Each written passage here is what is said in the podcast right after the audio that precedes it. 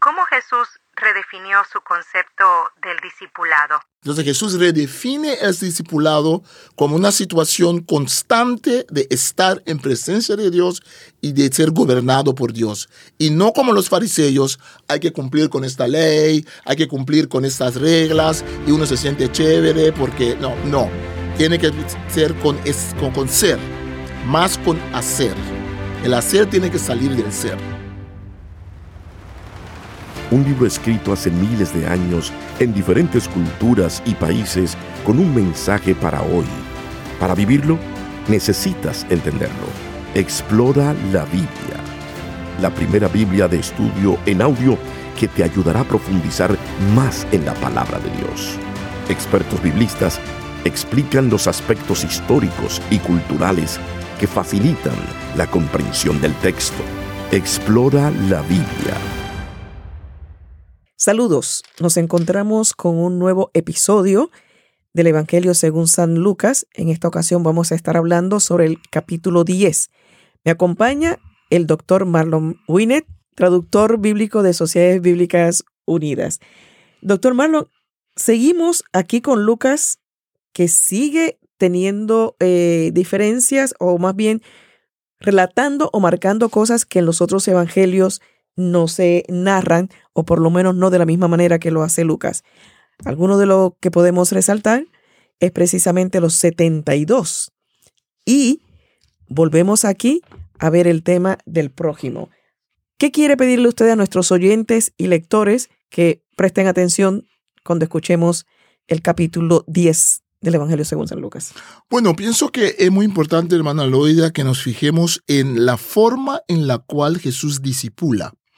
Hay diferentes modelos de discipulado y Jesús usa un método de discipulado que nos capta mucho la atención. La otra cosa que nos podemos fijar cuando estamos escuchando es la parábola del buen samaritano. ¿Qué es la pregunta allí? ¿Qué está Jesús tratando de enseñar a ese intérprete de la ley que le pregunta, ¿quién es mi prójimo? Prestemos atención a estos detalles que nos acaba de señalar el doctor Marlon y escuchemos el capítulo 10 del Evangelio según San Lucas. Evangelio de Marcos, capítulo 10. Jesús enseña sobre el divorcio. Jesús salió de allí y se fue a la región de Judea y al otro lado del Jordán. El pueblo volvió a reunirse en torno suyo y él volvió a enseñarles como era su costumbre. Unos fariseos se le acercaron y para ponerlo a prueba, le preguntaron si le estaba permitido al esposo divorciarse de su esposa. Jesús les respondió, ¿qué les mandó Moisés? Ellos dijeron, Moisés permitió divorciarse de la esposa mediante un certificado de divorcio. Jesús les dijo, ese mandamiento les escribió Moisés por lo obstinado que es el corazón de ustedes pero al principio de la creación Dios los hizo hombre y mujer. Por esto el hombre dejará a su padre y a su madre, y se unirá a su mujer, y los dos serán un solo ser, así que ya no son dos sino uno solo. Por tanto, lo que Dios ha unido, que no lo separe nadie. Ya en la casa, los discípulos volvieron a preguntarle acerca de lo mismo. Y Jesús les dijo, quien se divorcia de su mujer y se casa con otra, comete adulterio contra la primera. Y si la mujer se divorcia de su marido y se casa con otro, también comete adulterio. Jesús bendice a los niños. Llevaron unos niños a Jesús para que los tocara, pero los discípulos reprendieron a quienes los habían llevado. Y al ver esto, Jesús se indignó y les dijo, Dejen que los niños se acerquen a mí, no se lo impidan, porque el reino de Dios es de los que son como ellos. De cierto les digo que el que no reciba el reino de Dios como un niño, no entrará en él. Entonces Jesús tomó a los niños en sus brazos, puso sus manos sobre ellos y los bendijo. El joven rico. Jesús salía para seguir su camino cuando un hombre llegó corriendo, se arrodilló delante de él y le preguntó, Maestro bueno, ¿qué debo hacer para heredar la vida eterna? Jesús le dijo, ¿por qué me llamas bueno? No hay nadie que sea bueno sino solo Dios. Ya conoces los mandamientos, no mates, no cometas adulterio, no robes, no des falso testimonio, no defraudes, honra a tu padre y a tu madre. Aquel hombre le respondió, Maestro, todo esto lo he cumplido desde mi juventud. Jesús lo miró y con mucho amor le dijo, Una cosa te falta, anda y vende todo lo que tienes y dáselo a los pobres. Así tendrás un tesoro en el cielo. Después de eso, ven y sígueme. Cuando aquel hombre oyó esto, se afligió y se fue triste, porque tenía muchas posesiones. Jesús miró a su alrededor y les dijo a sus discípulos, Qué difícil es para los ricos entrar en el reino de Dios. Los discípulos se asombraron de sus palabras, pero Jesús volvió a decirles, Hijos, qué difícil es entrar en el reino de Dios. Es más fácil que un camello pase por el ojo de una aguja a que un rico entre en el reino de Dios.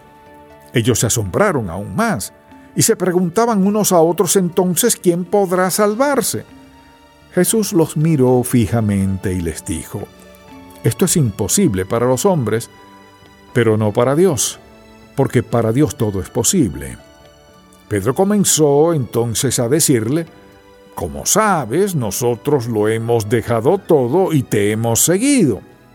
Jesús respondió, De cierto les digo, no hay nadie que por causa de mí y del Evangelio haya dejado casa, hermanos, hermanas, madre, padre, hijos o tierras, que ahora en este tiempo no reciba, aunque con persecuciones, cien veces más casas, hermanos, hermanas, madres, hijos y tierras, y en el tiempo venidero la vida eterna. Muchos de los que ahora son los primeros serán los últimos, y los que ahora son los últimos serán los primeros. Jesús vuelve a anunciar su muerte. Iban por el camino subiendo a Jerusalén, y Jesús iba al frente de los discípulos, los cuales estaban asombrados y lo seguían con miedo. Volvió entonces a llevar aparte a los doce y comenzó a decirles lo que le iba a suceder como pueden ver, ahora vamos camino a Jerusalén y el Hijo del Hombre será entregado a los principales sacerdotes y a los escribas, los cuales lo condenarán a muerte y lo entregarán a los no judíos, y se burlarán de él, y lo escupirán, lo azotarán y lo matarán, pero al tercer día resucitará. Petición de Santiago y de Juan. Jacobo y Juan, los hijos de Zebedeo, se acercaron a él y le dijeron, Maestro, queremos que nos concedas lo que vamos a pedirte. Jesús les preguntó, ¿qué quieren que haga por ustedes? Ellos le respondieron, concédenos que en tu gloria uno de nosotros se siente a tu derecha y el otro a tu izquierda. Jesús les dijo, ustedes no saben lo que piden. ¿Acaso pueden beber del mismo vaso del que yo bebo? ¿O ser bautizados con el mismo bautismo que voy a recibir? Ellos dijeron, sí podemos. Entonces Jesús les dijo, a decir verdad beberán del vaso del que yo bebo, y recibirán el mismo bautismo que voy a recibir.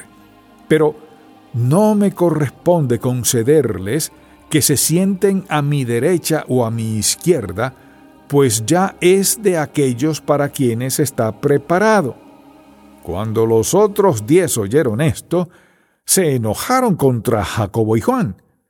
Pero Jesús los llamó y les dijo, Como ustedes saben, los gobernantes de las naciones las dominan y los poderosos les imponen su autoridad. Pero entre ustedes no debe ser así. Más bien, aquel de ustedes que quiera hacerse grande será su servidor y aquel de ustedes que quiera ser el primero será su esclavo. Porque ni siquiera el Hijo del Hombre vino para ser servido, sino para servir y para dar su vida en rescate por muchos. Bartimeo recibe la vista. Llegaron a Jericó, y al salir de la ciudad Jesús iba seguido de sus discípulos y de una gran multitud. Junto al camino estaba sentado un mendigo llamado Bartimeo, hijo de Timeo, que era ciego. Cuando éste supo que quien venía era Jesús de Nazaret, comenzó a gritar y a decir, Jesús, hijo de David, ten misericordia de mí. Muchos lo reprendían para que callara, pero él gritaba con más fuerza, Hijo de David, ten misericordia de mí. Jesús se detuvo y mandó que lo llamaran. Los que llamaron al ciego le decían, Mucho ánimo, levántate, que Jesús te llama. Arrojando su capa, el ciego dio un salto y se acercó a Jesús.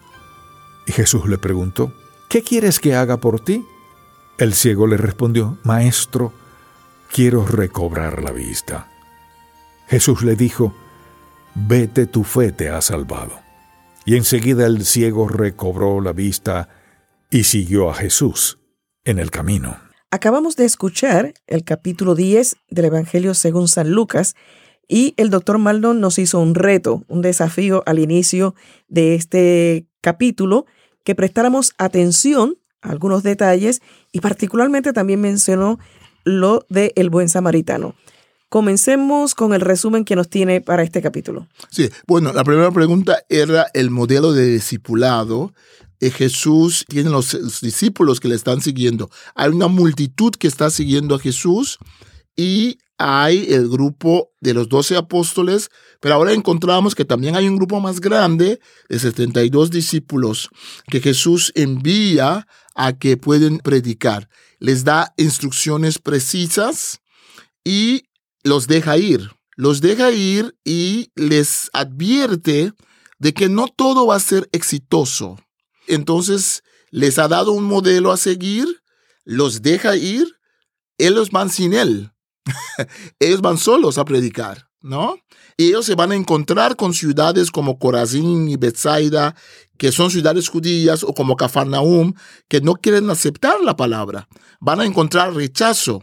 Jesús les dice, tienen que sacudirse el polvo, ¿no? De las sandalias cuando van a una ciudad donde la gente los rechaza. Entonces, el modelo de discipulado de Jesús es mostrar, dejar ver cómo hacerlo, pasar tiempo explicando cómo hacerlo, dejar al discípulo ir a hacerlo, no ir con el discípulo, pero dejar que lo haga solo. Y después, cuando el discípulo regresa, hacer una evaluación. Cuando ellos regresan, ellos están muy contentos. Ellos dicen, Señor, en tu nombre hasta los demonios se nos sujetan. Ante ese entusiasmo, que puede llevar a un concepto erróneo del discipulado. Pensar que el discipulado es las cosas que yo hago. Pensar que es, mérito mío. Pensar que tengo que acumular puntos con Dios. Jesús está contento para ellos porque los envió a sacar demonios. Pero Jesús ahora viene con una reevaluación de la meta. Jesús les dijo, yo veía a Satanás caer del cielo como un rayo. Miren que yo les he dado a ustedes poder para aplastar serpientes. Entonces está bien lo que han hecho. Pero no se alegren de que los espíritus se les sujetan, sino que los nombres de ustedes ya están escritos en los cielos. Alégrense que tienen identidad. El discípulo no es lo que hace, es lo que es. Entonces Jesús redefine el discipulado como una situación constante de estar en presencia de Dios y de ser gobernado por Dios. Y no como los fariseos, hay que cumplir con esta ley, hay que cumplir con estas reglas y uno se siente chévere porque no, no. Tiene que ser con, con, con ser, más con hacer. El hacer tiene que salir del ser. Y poner a Jesús, a Dios en primer lugar y no regocijarse con sus propios éxitos o en esta época de influencers, ¿no? Decir, pues yo voy por encima de todo eso, soy yo. Sí. Eh, no Jesús. Sí. Mucho cuidado con esto. Sí. Muy bien. ¿Qué otra cosa podemos sacar de este capítulo. Sí, y lo segundo que habíamos hablado es la conocida parábola del buen samaritano. Sabemos que los judíos y los samaritanos no atendían el uno con el otro. En la Reina Valera Contemporánea de Estudio hay una excelente nota en el versículo 29 que dice el deber de amar al prójimo se extienda a los israelitas y a los extranjeros establecidos en Israel. Con la parábola del buen samaritano, Jesús enseña, enseña que el amor no conoce límites, cerrando además toda posibilidad al intérprete de la ley de justificarse. El tema de esa parábola es esta. Como los judíos, los samaritanos eran pueblos de, la familia, parentescos, pero no tenían enemistad, hostilidad entre sí. En ese texto, claro, el samaritano es la persona de que menos se espera. El intérprete de la ley pregunta a Jesús, ¿quién es mi prójimo? ¿Cómo puedo heredar ese reino de la cual tú estás hablando? ¿Cómo puedo heredar la vida eterna, que es igual a una interpretación del reino de Dios en este caso? Jesús, eh, Jesús le dice que está escrito en la ley, amarás al Señor, tu Dios, con todo tu corazón y a tu prójimo como a ti mismo. Jesús dice, has contestado bien vaya y hágalo. Porque recuerde que para Jesús el reino no es teoría, no es solamente cumplir con reglas, es vivirlo, ser proactivo. Entonces dice el texto, aquí me, encanta este versículo 29, pero aquel queriendo justificarse a sí mismo, le dice, ¿quién es mi prójimo? Porque él piensa que es una pregunta muy difícil, porque en la ley de Moisés, el prójimo en primer instante es el otro judío. También la ley de Moisés menciona a los extranjeros y menciona a los esclavos, pero ellos se concentraban mucho en que hay que, no, hay que ayudar a su propia gente. Entonces Jesús cambia la pregunta. Jesús le hace la historia de un hombre que desciende de Jerusalén, los ladrones le echan encima, pasa un levita, pasa un sacerdote. El único que ayuda al hombre es el samaritano. Y al fin y al cabo, dice Jesús, la pregunta es para Jesús, ¿cuál crees que fue el prójimo del que cayó en manos de los ladrones?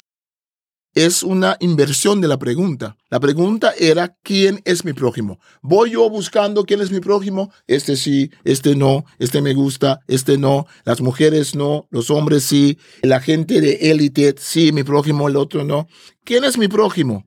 Jesús dice, no, la pregunta no es esa. La pregunta tiene que ser, de quién soy yo prójimo. La iniciativa queda conmigo como ciudadano del reino de Dios. Yo busco hacer prójimo de todos. Entonces, si la pregunta queda conmigo, yo no estoy juzgando al otro para que cumple con ciertos criterios de ser mi prójimo. Los criterios son en mis manos. Yo aplico los criterios. Yo decido que yo voy a ser eh, compasivo, el hombre contesta, el que tuvo compasión de él. Pues ve tú y haz lo mismo. Deje de conversar pavadas sobre la ley, dice Jesús. Vaya y cumple con la ley. Vaya y muestre compasión. Cuando tú muestras compasión con alguien, no te estás preguntando si es tu prójimo o no. Al mostrar compasión, tú te conviertes en prójimo de esa persona. O sea, tienes que hacer mérito para que alguien reconozca que has sido prójimo, ¿no? Termina este capítulo con la visita de Jesús a Marta y María. También hay algo aquí interesante, ¿no? Porque una de las hermanas está preocupada de que la otra dejó de hacer los quehaceres para sentarse con Jesús. Sí. Sí, es el mismo tema de proactivo o no. El tema es de que normalmente las mujeres no eran discípulos, no se sentaban a escuchar. Eh, las mujeres tomaban, eran allí en la casa y, tenían la parte de la hospitalidad. Normalmente las mujeres, las mujeres servían la comida a los hombres, los hombres estaban hablando sobre los temas importantes, ¿no? En este caso, la hermana es, está interesada en ser proactiva en recibir la enseñanza de Dios. La otra hermana está diciendo, esta es la forma en la cual la mujer tiene que ser. Eh, la mujer tiene que cuidar de la hospitalidad. Jesús dice, no, la mujer puede ser discípulo. La mujer, como ciudadana del reino de Dios, de lo que Jesús está predicando, esa mujer puede escoger la mejor parte. Puede escoger de ser proactiva a aprender a ser discípula del reino de Dios. Importante que termina diciendo, y nadie se la quitará. Y nadie se la quitará.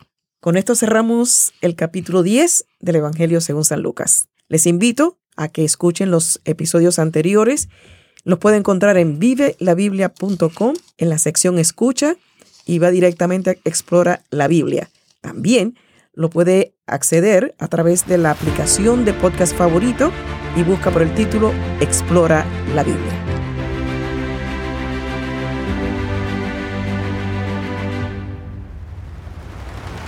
Un libro escrito hace miles de años en diferentes culturas y países con un mensaje para hoy. Para vivirlo, necesitas entenderlo. Explora la Biblia. La primera Biblia de estudio en audio que te ayudará a profundizar más en la palabra de Dios. Expertos biblistas explican los aspectos históricos y culturales que facilitan la comprensión del texto. Explora la Biblia